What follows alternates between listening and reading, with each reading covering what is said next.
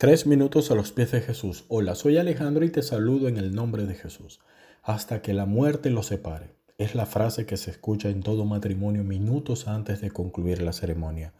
Aunque al paso de los años algunos se olviden de esas palabras que ante Dios juraron, renovar votos es una manera de reafirmar nuestro compromiso con nuestro matrimonio. Cuando sentimos que el amor florece por primera vez, juramos que este sentimiento perdurará por el resto de nuestras vidas. Pero la realidad no siempre es así.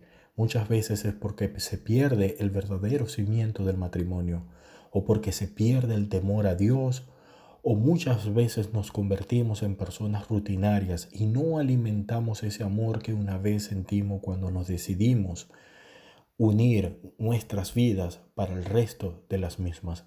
El Señor nos manda a renovarnos constantemente. Les daré algunos versículos. El primero está en Salmo 51.10. Crea en mí, oh Dios, un corazón limpio y renueva un espíritu recto dentro de mí. Isaías 40:31 dice, pero los que esperan en el Señor renovarán sus fuerzas. Se remontarán con alas como las águilas. Correrán y no se cansarán, caminarán y no se fatigarán. Y Romanos 12:2, y no os adaptéis a este mundo, sino transformaos mediante la renovación de vuestra mente para que verifiquéis cuál es la voluntad de Dios, lo que es bueno, aceptable y perfecto.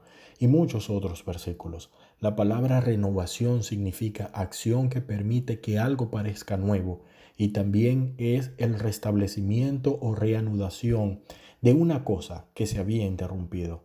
Así que Dios nos pide hoy que nos estemos renovando todo el tiempo. Pero cuando se pierde el temor a Dios, las promesas hechas, sus mandamientos, sus caminos, su palabra toma el último lugar en nuestras vidas y es allí cuando muchos matrimonios también dejan de existir. Debemos cuidar a nuestras esposas y esposos como una bendición de Dios. Si has descuidado pasar tiempo a solas o si no le has mostrado a tu cónyuge el amor que sientes en realidad, Toma la decisión esta noche de renovar tu amor y amistad y de dejar que florezca su vida en común. Tomen la decisión de renovar sus votos matrimoniales y rededicar sus vidas el uno al otro. Primera de Pedro 3 del 7 al 8 dice, recuerden que sus esposas y ustedes son socios en cuanto a la recepción de las bendiciones de Dios. Sean como una familia grande, feliz, compasiva, donde reine el amor fraternal. Sean cariñosos y humildes.